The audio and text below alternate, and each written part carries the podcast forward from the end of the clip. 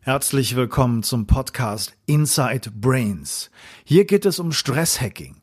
Es geht darum, vermeintliche Wahrheiten in Frage zu stellen und gesellschaftliche Themen, die wir sonst eher nicht beachten wollen, wahrzunehmen und kontrovers zu diskutieren. Mein Name ist Dr. Matthias Wittfurt und ich bin Ihr Gastgeber, arbeite als Stresshacker, Wim Hof Method Instructor, Psychologe und Hirnforscher. Und auch wenn ich schon mehr als 20 Jahre Ausbildung, Forschungstätigkeiten und Selbsterfahrung hinter mir habe, bin ich weiterhin auf der Suche nach Dingen, die uns gesünder, authentischer und glücklicher machen. Und ich erlaube mir, nur über Themen zu reden, die mich brennend interessieren und die hochrelevant für unsere heutige Gesellschaft sind. Dies ist der zweite Teil des Interviews mit Boris Beimann. Ich wünsche dir viel Spaß beim Hören. Denk daran, heute ist der 8. März, Weltfrauentag. Wenn du mit deiner Familie bei dem Wim Hof Workshop in Tirol über Ostern 2019 dabei sein willst und heute buchst, dann wird der Preis für die Frau, für die Mutter erlassen. Du brauchst nur ein Ticket buchen. Bei Fragen bitte uns einfach anschreiben. Meine Mail ist post at inside-brains.com. Da kannst du noch Fragen stellen und äh, sei gewiss, wenn du Interesse hast, das zu machen und Frage stellst, ähm, wird das alles möglich sein, dass du da mit deiner Familie kommst und eine riesen Zeit hast und ganz tollen Spaß, nicht nur die Wim Hof Methode zu erlernen, sondern auch andere Familien kennenzulernen und da so ein bisschen Tribe-Feeling zu machen und, und gegenseitig zu inspirieren. Darum soll es gehen. Und jetzt viel Spaß mit dem zweiten Teil des Interviews mit Boris Beimann habe ich auch schon erlebt, Leute, wo das sofort funktioniert hat und bei manchen, wo es ein bisschen schwierig war, wo ich dann gesagt habe, du jetzt nicht, dass du denkst, das halt, das funktioniert nicht. Ähm, hatte einen Fall, wirklich einen Fall, wo, wo ich dachte nach, nach der Sitzung, das hat super funktioniert. Also nicht super, aber der Prozess war schon anstrengender, aber gut funktioniert. Und danach habe ich erstmal irgendwie nichts gehört von dem. Und da war ich, dachte ich auch, das ist komisch und bin natürlich dran geblieben und weil es mir total wichtig war, dass der Spieler dann merkt, du, das ganze Thema, also mentales Training ist nicht Quatsch. Ich habe dann gesagt, du, ich, ich war nicht gut an dem Tag. Geh mal zum Kollegen. Der passt besser. Mhm. Damit es nicht so einen negativen Beigeschmack bekommt. Und ich glaube, diese ganzen Themen, die kriegst du in so einem Verein halt echt schwer abgebildet. Ne? Der Trainer ist ja vielleicht auch neugierig und will wissen, ja, wie ist denn mein Spieler jetzt drauf? Ja, da müsste es andere ähm, Strukturen wahrscheinlich auch geben und andere Angebote, damit das irgendwie besser funktioniert. Genau, also vielleicht ne, müssen wir so von unserer Seite aus sagen, naja, du für ganz viele brauchst es auch nicht in der Form, wie wir uns es vielleicht manchmal vorstellen. Ne? Also es gibt einfach Spieler, die haben auch, bringen auch einfach ihre Strategien irgendwie mit. Ähm, aber was der Verein, finde ich, leisten sollte, von der Haltung her, ähm, ist so dieses Thema, Jungs, euch fehlt da nichts und man kann so viel machen und wir finden es mhm. gut, wenn ihr euch da engagiert. Es ist für uns kein Zeichen von Schwäche, im Gegenteil. Das ist für uns ein Zeichen von Professionalität.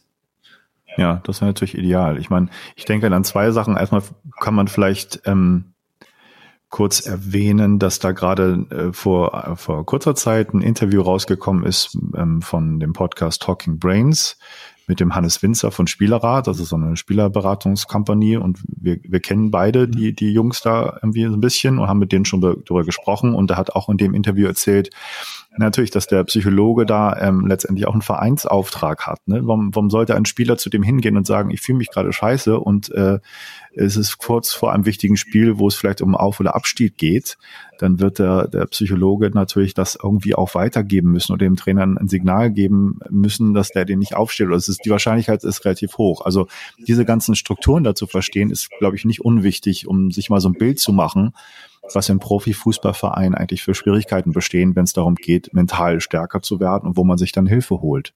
Ja, genau. Also das, ähm, ist also auch so eine Kabine, da das ist schon ziemliche Archaik, die da herrscht. Ähm, also absolut richtig. Wird, das, da haben die Berater, glaube ich, noch ein größeres Interesse dran, ne? ähm, weil auch die Trainer ihrerseits ja auch wieder unter Druck stehen. Ne? Und ähm, da ist jeder Spieler sich selbst auch irgendwie der Nächste. Also das ist, ist natürlich ein Mannschaftssport, aber ähm, das sagt Hannes in dem Interview ja auch, ähm, die Jungs natürlich schon sehr auf sich auch gucken müssen in dem, in dem Geschäft, um sich zu verbessern. Ja, das ist, äh, hm. äh, das ist richtig. Ähm, jetzt habe ich ein bisschen die Frage vergessen. Ja, ich habe das eher kommentiert, das war noch keine Frage. Insofern ja, dann habe ich nicht gut, dann das funktioniert noch. Das Zweite, was ich noch sagen wollte in dem, in dem ähm, Kontext ist das, ich habe ja auch ein, noch ein Interview mal geführt mit der Insa Nixdorf ja, über, München, ja. über Depression im Leistungssport. Ja, und, und das war ja auch ganz erhellend, weil sie ja auch meinte, die, die Vereine, wie sie das noch sehen und damit umgehen und wirklich auch wirklich so so unglaublich es klingt, äh, glauben, man könne sich mit Depressionen anstecken und, und die, soll, die Spieler sollten damit nicht in Kontakt kommen und nicht sich nie mit dem Thema beschäftigen. Das ist ja für Leute, die auch nur einigermaßen Grundausrüstung haben von Psychologie, eine Unglaublichkeit, so eine naive Einstellung noch zu haben. Und das ist wirklich Profifußballvereine und zum Teil Vereine, die auch ja, ich sag mal, eine Historie haben von Spielern, die durchaus davon betroffen waren, wo man es eigentlich hätte besser wissen sollen und in Zukunft was anders machen sollte. Ich kann das nicht beurteilen, wie wann da wirklich was passiert ist. Nur von diesem, zum Beispiel von diesem Interview war ich schon sehr entsetzt, dass gerade die Vereine, die eigentlich ja mit dem Thema schon sehr intensiven Kontakt hatten, ähm, da eigentlich noch nicht so ähm, großen Sprung in der Richtung äh, Weiterentwicklung gemacht haben. Das, das,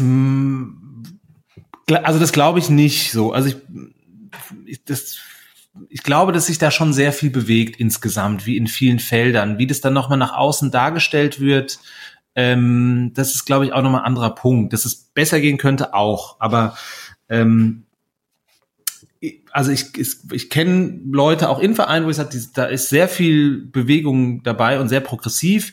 Jetzt zu dem Thema jetzt nicht speziell, weil das jetzt nicht mein Kernthema ist, also ähm, Depression im Sport, aber ähm, ist natürlich eine, also ist natürlich die Verbindung zum Leistungsdruck ist natürlich klar.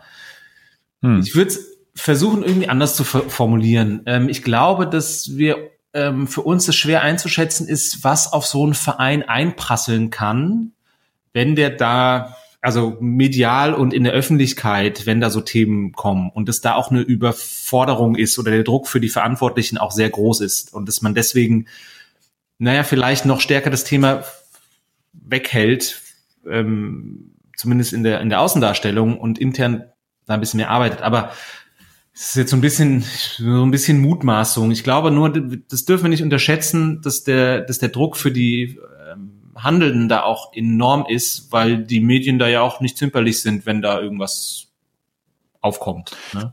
Ja, das ist richtig. Und es ist ja äh, lobenswert, dass du da äh, so ausgleichend gemäßigt das auch siehst und ähm, dem zugute dass ja was passiert. Andererseits muss man sagen, ähm, na gut, dass im Profisport da Druck ist auch für die Vereine, das ist ja auch in, in anderen Ländern so. Auch in den USA ist das ja nicht anders. Die sind ja auch im, im, im sehr zentralen Fokus.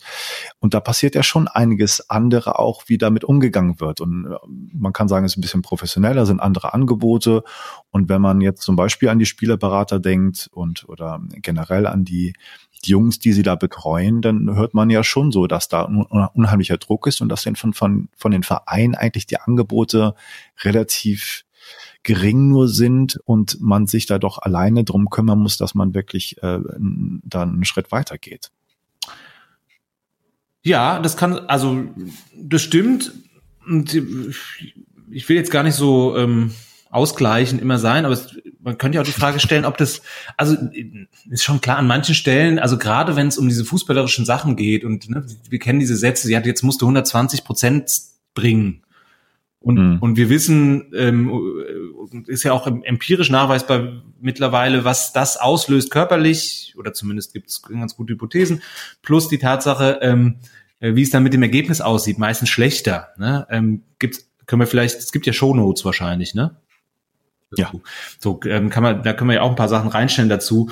Ähm, und dass dann Trainer zum Beispiel wissen, dass das nicht leistungsfördernd ist. So, ich finde, da ähm, könnten die Vereine und auch die Trainerausbildung unheimlich viel machen. Ja. In diesen anderen Bereichen, also wenn es dann weitergeht und wenn es auch Richtung Profigeschäft geht, dann stelle ich mir echt die Frage, ob der Verein der richtige Ansprechpartner ist. Ich mache wieder die Analogie zu einem Unternehmen ähm, auch da habe ich mit Leuten zu tun gehabt, diese, die gerade diesen Leistungsdruck in Unternehmen haben, ähm, die auch bewusst nicht oder jemand außerhalb des Unternehmens suchen. Hm. Ne? Also ja, externe Berater oder, Coaches ist natürlich ein wichtiger Hinweis und kann von großem Vorteil sein, dass die wirklich auch nicht abhängig sind von dem, von der systemischen, äh, von dem systemischen Hintergrund des, des Spielers oder desjenigen, ja. des Coaches sozusagen. Das ist eine ganz große, wichtige Komponente.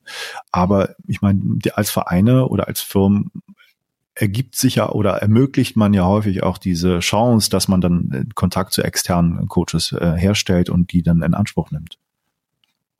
Ja, also ich, ich bin bei dir, die, die Haltung so. Also, ne, also wenn ein Verein oder wenn sich halt so ein Cheftrainer hinstellen würde und ähm, sagt, es ist vollkommen normal, ähm, dass, dass es Blockaden gibt und es gibt mittlerweile Dinge, die man da machen kann. Ähm, oder auch ähm, der, der Leistungsdruck in dem Profisport, ähm, da gibt es auch Zusammenhänge, jetzt, also wenn man die, die Arbeit von ähm, von der Insel Nixdorf nimmt, da gibt es schon Zusammenhänge. Mhm. Ähm, und wenn man sich diesen zumindest öffnen würde, ähm, das, das, da wäre schon super viel gewonnen, weil das ja schon mal Druck rausnehmen würde. Ob daraus der Anspruch entstehen muss, dass die Vereine das alles liefern müssen, da bin ich unsicher. Da würde ich sagen, mhm. nee, das weiß gar nicht, ob das so gut wäre. Ne? Aber wenn sie quasi in ihrer Kommunikation, in dieser Haltung sich diesen Themen annehmen würden, genauso wie sie es ja machen, ähm, übrigens mit Wettmanipulation, da kriegen ja schon die, ähm, äh, die Nachwuchs-Bundesligaspieler, also im U19-Bereich und so weiter, kriegen da Fortbildung zu.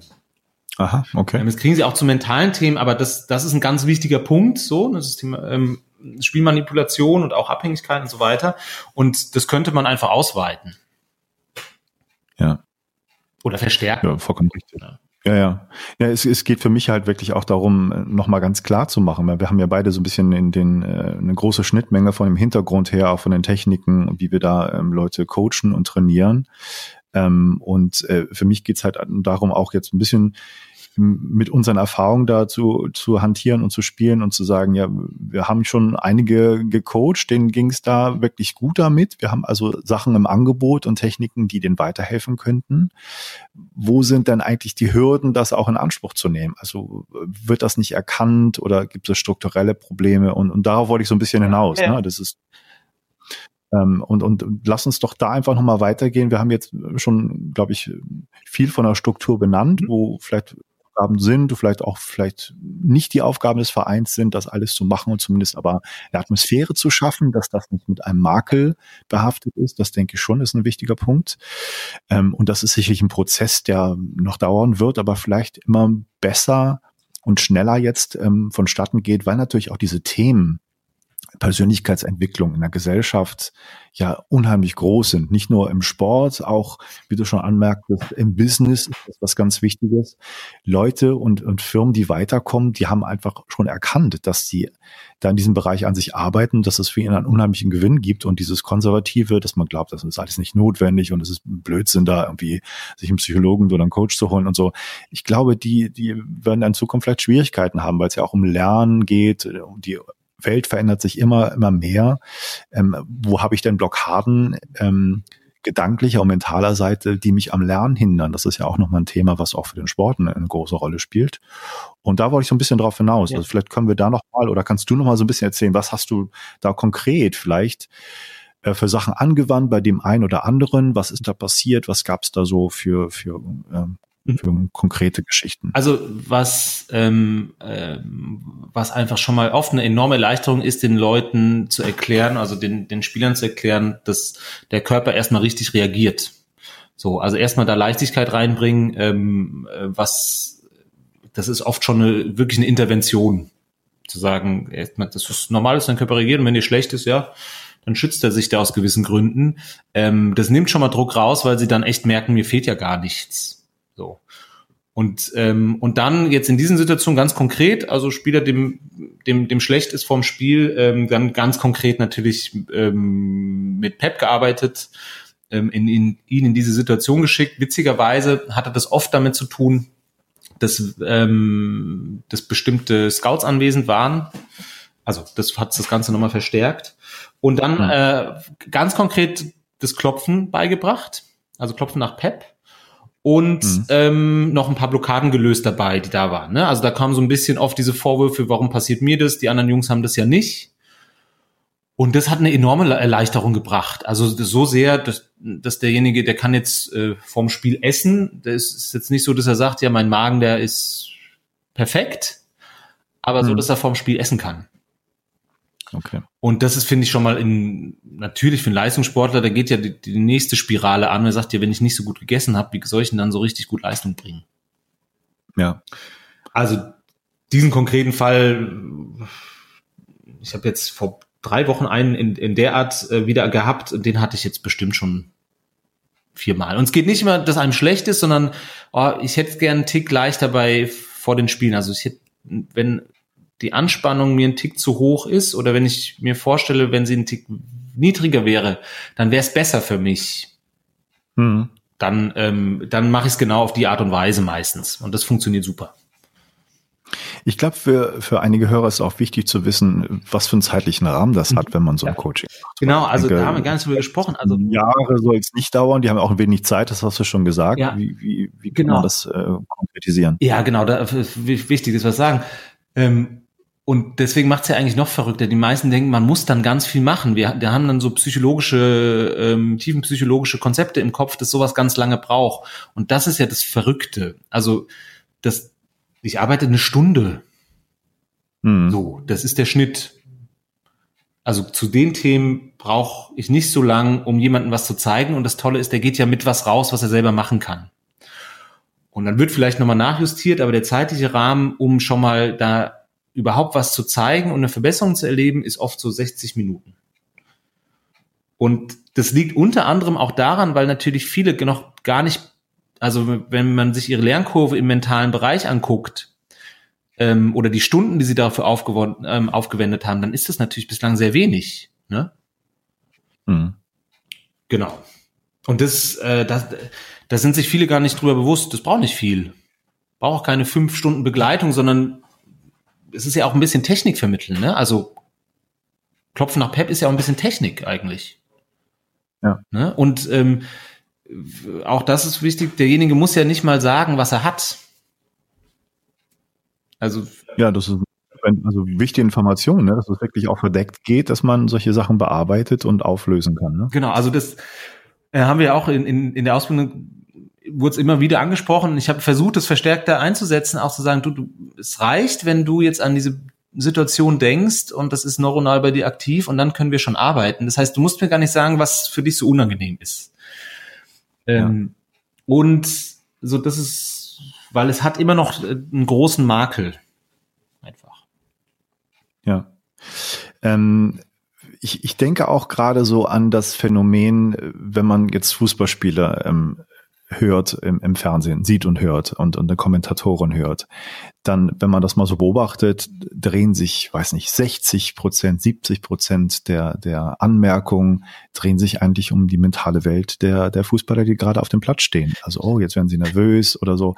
Und ähm, eigentlich ist es doch sehr interessant, dass das Spiel ja auch sehr viel mental kommentiert wird, ja. aber letztendlich in dem Bereich nicht viel gearbeitet wird. Das ist eine lustige Tatsache. Ja, also, also über die Fußballkommentatoren könnten wir auch nochmal einen Podcast machen. Also, ähm, die ja Meinungsbilden grundlegend sind und also ich also gerade über das Torwartspiel dann technisch dann relativ wenig Ahnung haben und dann quasi an vier Millionen Menschen sagen, das war jetzt ein Fehler, dass da muss er besser aussehen.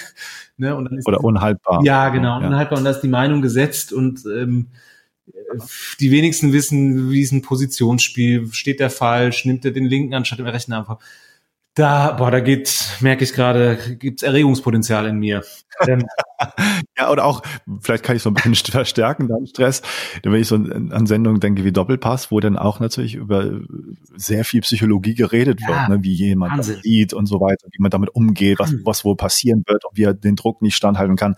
Und das ist so wirklich Küchenpsychologie häufig. Das sind ja alles keine ausgebildeten Mentaltrainer, die da sitzen, die natürlich Ahnung haben von, von ihrem Erfahrungsschatz ähm, zehren, langjährig äh, im Fußball sind, aber immer noch natürlich Konzepte im Kopf haben, die nicht so neu sind. Und gerade wenn man äh, neue Coaching-Techniken lernt und äh, aktuell sich ähm, in dem Feld bewegt und Hirnforschung, Biologie, Sportwissenschaft mit dazu bringt, da muss man schon sagen, da ist ja wirklich sind noch Welten zwischen dem, was da so öffentlich diskutiert wird und was eigentlich ja vielleicht relevanter ist und, und ja. aktueller. Ja, deswegen meine ich so der kulturelle Unterschied auch nochmal, ne? Das, das ist so ein bisschen Folklore. So, das ist, da wird dann so ja. ein bisschen, ja, also, also inhaltlich zieht man da ja nichts raus und also, also weiß nicht, ob es gut tut, aber auch Also der, ähm, es gab eine ZDF äh, Sportstudiosendung mit dem äh, mhm. Bundestrainer, der mhm. ähm, dann auch sagte, dass die Jahrgänge äh, nach Sané und Werner, ja, da haben wir so ein bisschen Defizite. Okay. Ne? Und das, das fand ich ne, mit, mit meiner Brille und vielleicht mit, mit deiner auch natürlich auch interessant, wie man dann so einen ganzen Jahrgang, ähm, mhm. also wie so die, die Blockade schon so reinsetzt, ja, so gut seid ihr nicht. Ne? Mhm. Und äh, bin mir gespannt, wie, wie viele da sagen, du, ach, einen Bundestrainer höre ich nicht. Also das ist schon eine Marke, ne? So, wenn jemand sowas ja. sagt. Ne? Und, mhm. und dann würde ich auch sagen, im Moment, also woran liegt es denn, dass die jetzt nicht so gut sind? Hat, hat er die Ausbildung versagt? Oder ist, kriegt man diese besonderen Spieler, sind die einfach auch ein Zufallsprodukt? Und dann, wenn mhm. dem so sei, dann, dann müsste man die Jahrgänge, dürfte man die auch nicht so jetzt quasi schlecht machen, in Anführungszeichen. Ja. Also das ist schon spannend. Aber auch nochmal zu diesen psychologischen Kommentaren, das ist in den USA anders. Wenn da die Kommentatoren über das Spiel reden, ähm, also klar, Baseball ist natürlich ein Spiel der Statistik überhaupt. Es ist überhaupt viel mehr Statistik ähm, ja. in, in der, in der Live-Berichterstattung, was, was du im, im deutschen Fußball überhaupt nicht hast. Da hast du, ja, wer aufs Tor geschossen hat und Ballbesitz, aber ähm, nichts, womit du naja, qualitativ was anfangen kannst. Ja, das, du hast schon recht. Also es ist schon in den letzten zehn Jahren immer mehr geworden. Ne? Spiel, äh, Zweikampfverhalten, Pässe und Anzahl und so was. Das wird schon immer mehr reingebracht, aber es, die, die Aufmerksamkeit ist jetzt nicht. Ja, genau. Und man hat mal ähm, dieses äh, Packing von Sebastian Reinhardt ausprobiert ähm, bei den öffentlich-rechtlichen. Also eine, eine Quote, die, die nicht nur den Pass angibt, sondern quasi die Qualität des Passes. Wie viele Gegner wurden mhm. mit überspielt? Also wie viel, quasi kann man sagen, qualitativen Raumgewinn habe ich, habe ich gewonnen. Und, ähm, und das hat man auch irgendwie wieder ähm, eingestellt. Also es ist schon mehr passiert, aber wenn man sich jetzt die, ähm, also die großen Spiele irgendwie anguckt, auch öffentlich-rechtlich, das ist schon echt dünn. So, ähm, ich kenne den Beruf des Moderators nicht so, wie, wie schwierig das ist, das live zu moderieren. Also auch davor habe ich Respekt, das alles irgendwie so einzufangen. Aber ähm, wenn dann so Urteile gefällt werden, das ist schon seltsam und es wird halt vor allem nicht korrigiert. Hm. Und, und du sagst das in den USA anders? Also meine Wahrnehmung ist so, dass wirklich bei den Spielen, ich gebe ein Beispiel, ähm, wenn da, ähm, und die haben ja oft ähm, Moderatoren, die für eine Mannschaft da sind. Ne? Also jetzt beim Eishockey zum Beispiel gibt es 82 Spiele und es gibt, äh, mein Lieblingsverein sind da die Maple Leafs einfach, ähm, und ich freue mich, dass die dieses Jahr so gut sind. Ähm, da gibt es einen Moderator, ich kenne die Stimme seit Jahren dazu. So. Hm. Ähm, Nichtsdestotrotz, wenn die, ähm, wenn da ein, ein Gegner einen schönen Spielzug macht, dann erklären die den Spielzug. Mhm. Und sind auch aus meiner Sicht immer so begeistert, wenn er sagt, ne, ähm, die, die erklären dir, was da schiefgelaufen ist und ich werde mit dem Kommentar schlauer. Okay, und den ja. Eindruck habe ich beim Fußball wirklich nicht und ich würde sagen, man kann Fußball auch echt schön erklären Leuten, die diese ganze Branche den Sport komisch finden, ne? Also weil da steckt so viel Taktik drin, ähm, so viel Zufall, ja genau, ähm, genau, so viel also spannende Elemente, so viel Athletik mittlerweile und man könnte das echt auch erklären, wo, das, wo Leute sagen, die dieses ganzen den, den Zinnober drumherum nicht so mögen, sagen, wow, das habe ich so habe ich es noch nie hm. gesehen. Hm. Guck mal, da waren die ganz clever da. Ja, genau, so taktische ähm, Sachen, auch so Strategienspiel, da hat sich in den letzten Tagen ja auch ganz viel getan mit vielen Trainern. Äh, das ist ja unheimlich weiterentwickelt worden, aber es ist wirklich noch nicht angekommen, so bei Kommentatoren, bei Nachbesprechungen. Ähm, gar nicht, würde ich nicht sagen. Jetzt Man hat natürlich dann irgendwie, mehr, weiß nicht, den, den Holger Stanislavski weiß ich noch bei, bei der WM oder so, der, der so ein bisschen was erklärt, aber ähm, weiß nicht, woran liegt das auch an dem, an dem System der Medien, dass es sozusagen auch Matthias, konservativ so sein muss, weil die Leute das so erwarten? Matthias? Ich weiß nicht, was du dazu sagst. Ja, ich bin noch da. Gerade äh, leider war irgendwie die Verbindung weg. Ich habe dich jetzt okay. die letzten 30 Sekunden nicht. Okay, dann fange ich doch mal an. Ähm, ich ich meinte gerade, und ich muss das nochmal anders sagen, damit ich nicht meinte, ich habe gerade gesagt, nicht, nicht dabei habe. Ähm, ich denke schon, dass es ähm, diese, diese Taktik-Sachen ja auch schon gibt, auch im Fernsehen in Nachbesprechungen. Ich denke da den, ich glaube Holger Stanislavski, ähm, der ähm, da so ein bisschen was erklärt hinterher für die Leute. Und ähm, meine Idee oder meine Frage an dich ist, ist das vielleicht auch eine, ein eine Problematik des Systems der Medien, des Fernsehens, dass sie es auch sehr konservativ immer noch machen wie vor 20, 30, 40 Jahren, wie das alles so gehandhabt wird, die Berichterstattung? Du meinst jetzt, ob dass die daran schuld sind, dass man sich zu mentalen Problemen nicht so öffnet? So, verstehe ich Nein, nicht, nicht schuld, erstmal nicht schuld, sondern vielleicht liegt es auch daran, dass sie das so machen, weil das, weil sie denken, der Zuschauer erwartet auch, dass man nicht jetzt auf mentale Probleme genau eingeht und das erklärt oder auch genau, was die Taktik angeht, ja. dass man das Spiel vielleicht ein bisschen anders erklären könnte. Ja, also ähm, mit Sicherheit. Also das ist ja gibt ja Journalisten, die ähm, akzeptieren nicht, wenn ein Sportjournalist ähm, sich Sportjournalist nennt, weil sie sagen, das hat mit Journalismus nichts zu tun. Ähm, Soweit will ich jetzt nicht gehen, aber also das, das System bedingt sich natürlich stark, ne, stärker. Also das, ja. ich muss schon irgendwie gut zu dem Spieler sein, damit ich ein Interview bekomme. Ähm, aber äh, genau, und ich, ich, ich habe jetzt so die The Zone, ähm, den, den, den Online-Streaming-Dienst mir einige Spiele angeguckt. Ähm, da finde ich es total mhm. erfrischend, mhm. auch was sie erzählen. Es ist, hat mit Sicherheit auch was mit Mut zu tun, ähm, das so ein bisschen anders zu machen. Ähm, ich glaube, da ist total viel Luft nach oben. Also es gibt so viele technische Möglichkeiten, man kann das Spiel so toll erklären. Ähm, ja. Und dass erstmal einige Leute das komisch finden werden, ja klar, das stimmt, ja. Aber hm. Ja, das äh, merke ich ein sehr emotionales Thema bei mir.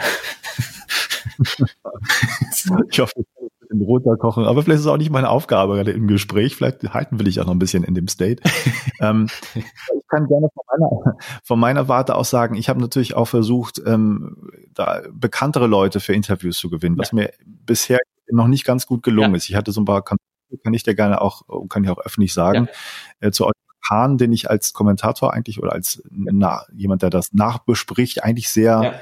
Kompetent, für sehr ja. kompetent halte und sehr eine tolle, ähm, eine äh, tolle Person ist ja. da im Fernsehen.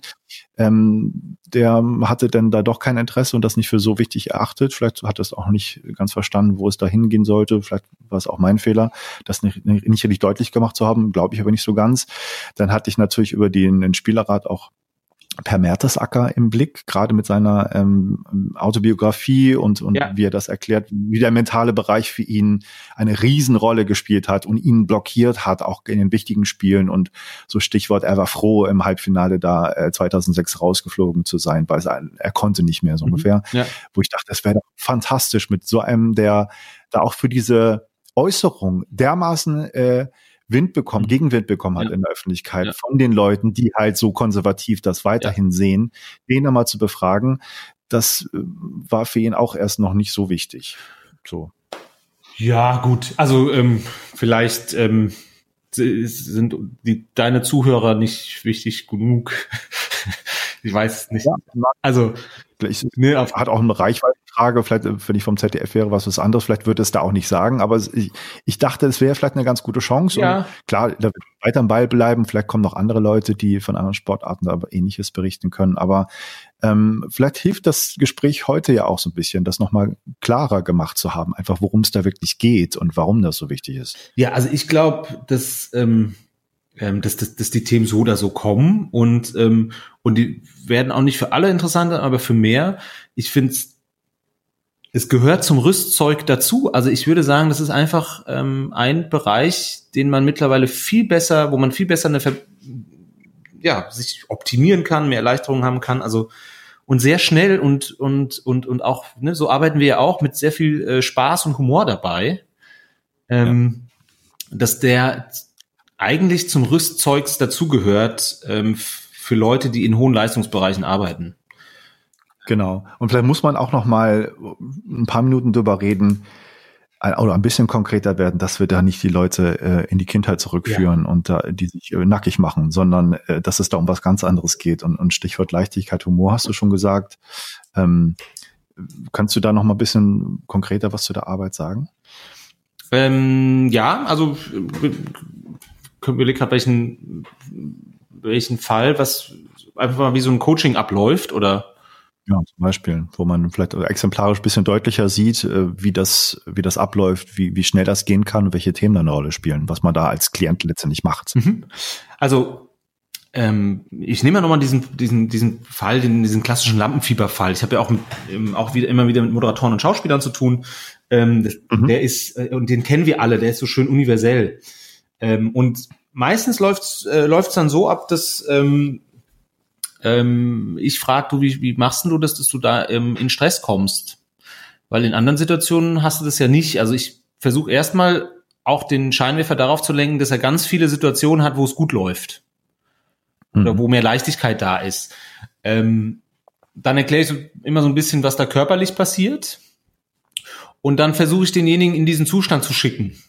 Das heißt, ähm, ich frage dann, ja, stell dir doch mal die Situation vor, also das Casting nächste Woche oder halt das Spiel nächste Woche. Ähm, ich hatte einen Torwart ähm, von einem Verein, der sagte, ich habe das nur gegen einen Gegner, einen Gegner mit großen Namen. So, da ist er, hat er irgendwie diese Nervosität. So, und dann, das, das war so zwei Wochen vorher und ähm, dann habe ich ihm gesagt, ja, stell dir das jetzt mal vor, wie wäre das, wenn du jetzt da in der Kabine säßt? Säßest, ne? so, so ist richtig grammatikalisch. Und dann reicht es schon, um sich das, ähm, dann fängt es ja bei uns an, meistens schon irgendwie, die Hände werden schon so ein bisschen schwitzig oder der Puls geht hoch. Und dann ähm, zeige ich ihm wirklich das Klopfen. Also klopfe ich mit ihm gemeinsam. Das heißt, ich mach's, klopf bei mir an den Meridianpunkten und er bei sich. Und das führt schon mal in der Regel zu einer Erleichterung. Mhm. So. Und dieser Klopfdurchgang, manche machen wir den dann zweimal. Ähm, und dann gucken wir genau, ähm, ob das ein Zustand ist, ähm, wo er sagt, ja, das reicht mir, oder ich hätte es gerne noch einen Tick leichter. Und mit, mit dem Rezept geht er eigentlich schon nach Hause. Vielleicht verankern wir da noch so ein paar Sätze. Ähm, bei, bei Fußballern habe ich ganz oft das Thema, dass sie mit schlechten Zielvorgaben ins Spiel gehen. Sowas wie, ja, ähm, ich, ich möchte gewinnen, ist natürlich, äh, ist, kann man schon als Ziel nehmen, aber ich weiß natürlich nicht, was der Gegner macht. Ne? Also ich mache mich immer so ein bisschen mhm. abhängig. Mhm und eine, eine unabhängige Zielformulierung, wie ich möchte mich verbessern, ich habe Lust, mein Bestes zu geben. Sowas hilft den, den Sportlern auch mit nach Hause zu gehen. Und das ist oft schon die erste Stunde. Und ja. dabei wird viel gelacht, weil ich in der Haltung bleibe, dass ich sage, ja, ja, ist ja nicht so schlimm, ja, gucken wir mal, was wir machen können. Und mhm. allein die Haltung, auch da mal einen Witz reinzugeben, die ist für beide Seiten, für mich ja auch angenehm als wenn ich sagen würde, ja, ach, ah, das ist aber echt, ach, die ist echt immer schlecht vom Spiel. Ah, ja, ja, ja, ja, ob das was wird. Mhm. Ne? also ob das. Ob die Generation wird. überhaupt in der Lage ist, ja. Ja, genau. Also wie soll das funktionieren? Hast ja nichts im Magen. Wie willst du denn da spielen? So, also ja. ich gehe genau ins andere. Ich bleib eigentlich da echt fröhlich. Ich sage, ja, ist doch super. Dann gucken wir mal. Ähm, dein Körper schützt sich aus irgendeinem Grund. Jetzt gucken wir mal, ähm, ob das da so hingehört oder ob wir da was machen kann. Wollen wir was ausprobieren? Mhm. So. Und diese Haltung, also ein bisschen so eine Trainingsplatzhaltung, könnte man sagen. Wir, wir schießen jetzt mal den Ball mit dem anderen Fuß. So. Und gucken mal, wie sich das anfühlt. So erkläre ich das gerne. Ja. Okay, super. Also auch in Anbetracht einer Zeit würde ich versuchen, das noch so ein bisschen rund zu machen, das Gespräch jetzt. Und ähm, vielleicht noch mal auf so ein Bild zu sprechen zu kommen, was ich irgendwie ganz ganz gut fand und ganz hilfreich und erhellend. Ich habe dir ja ein, ein Buch empfohlen, was du mir rückgemeldet hast, auch begeistert äh, ähm, konsumiert hast und gelesen hast, das, äh, das Buch von Alex Hutchinson, Endure, ähm, wo ich das auch gelesen habe, dachte, fantastisch, ein fantastisches Buch. Es ist, glaube ich, noch nicht auf Deutsch erschienen, wo es letztendlich so auch um das generelle Bild geht, was man in, in der Sportwissenschaft lange Zeit hatte, dass der, der Sportler oder der Mensch eher eine Maschine ja. ist, die man optimieren muss. Ja. Dass man die Biologie irgendwie hackt und dass man da verschiedene Einstellungen optimieren muss, damit er einfach bessere Leistung bringen ja. kann, höher, höher springt, weiterläuft, schneller läuft und so weiter. Und dass diese metale Komponente seit einigen Jahrzehnten halt immer wichtiger erkannt wird, auch in vielen anderen Sportbereichen. Ja. Magst du dazu nochmal was sagen? Ja, mir fällt dann sofort wieder das Bild ein, der ähm, der Speerwerfer der Deutschen, ähm, um Thomas Röhler, die ja so äh, gerade die, die einfach Weltklasse sind und äh, die ja den, den Speerwurf dominieren. Und ähm, mhm. da gab es ja auch immer diese berühmte Hürde von, naja, ist es möglich, über 100 Meter zu schmeißen?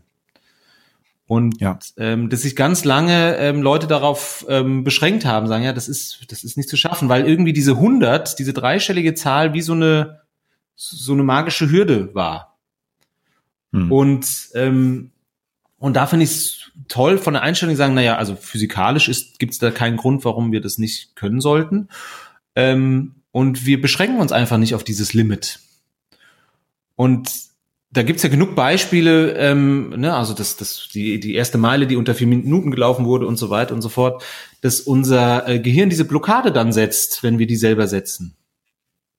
Ja, und, genau. Ähm, und das ist natürlich also hochgradig spannend, weil du dann natürlich auch in der Ausbildung sagst, naja, wenn dann, ähm, mir hat mal, ähm, mir, mir hat mal jemand gesagt, äh, ich bin nicht schnell genug für die erste Liga. So, hm. und das habe ich, das hat mein Kopf, mein Gehirn irgendwie geglaubt und ähm, verschaltet sich anders. Ähm, das ist natürlich hochgradig spannend. Ne? Ähm, und da gibt's ja zig Beispiele. Also das Buch kann genau. man jedem empfehlen, wirklich zu lesen, weil es auch Spaß macht zu lesen und einfach unglaublich spannend ist. Ja, verlinke ich auch gerne in den Shownotes und es gibt ja wirklich sehr viele Beispiele, die du auch schon genannt hast, wo dann Rekorde gebrochen wurden, die man erstmal für unmöglich gehalten hat und dass dann danach viele das auch innerhalb von kurzer Zeit geschafft haben, weil mental sozusagen die, die Hürde nicht mehr da war, dass es ja. nicht gehen könnte. Ja.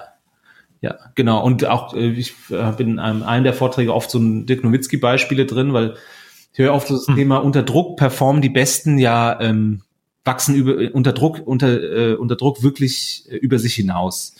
Und da zeige ich dann gerne Statistiken, ähm, so im Basketball sind die ganz gut zugänglich oder so, dass das, äh, dass das vollkommener Quatsch ist. Ne? Also unter Druck okay. ähm, performen wir nicht besser.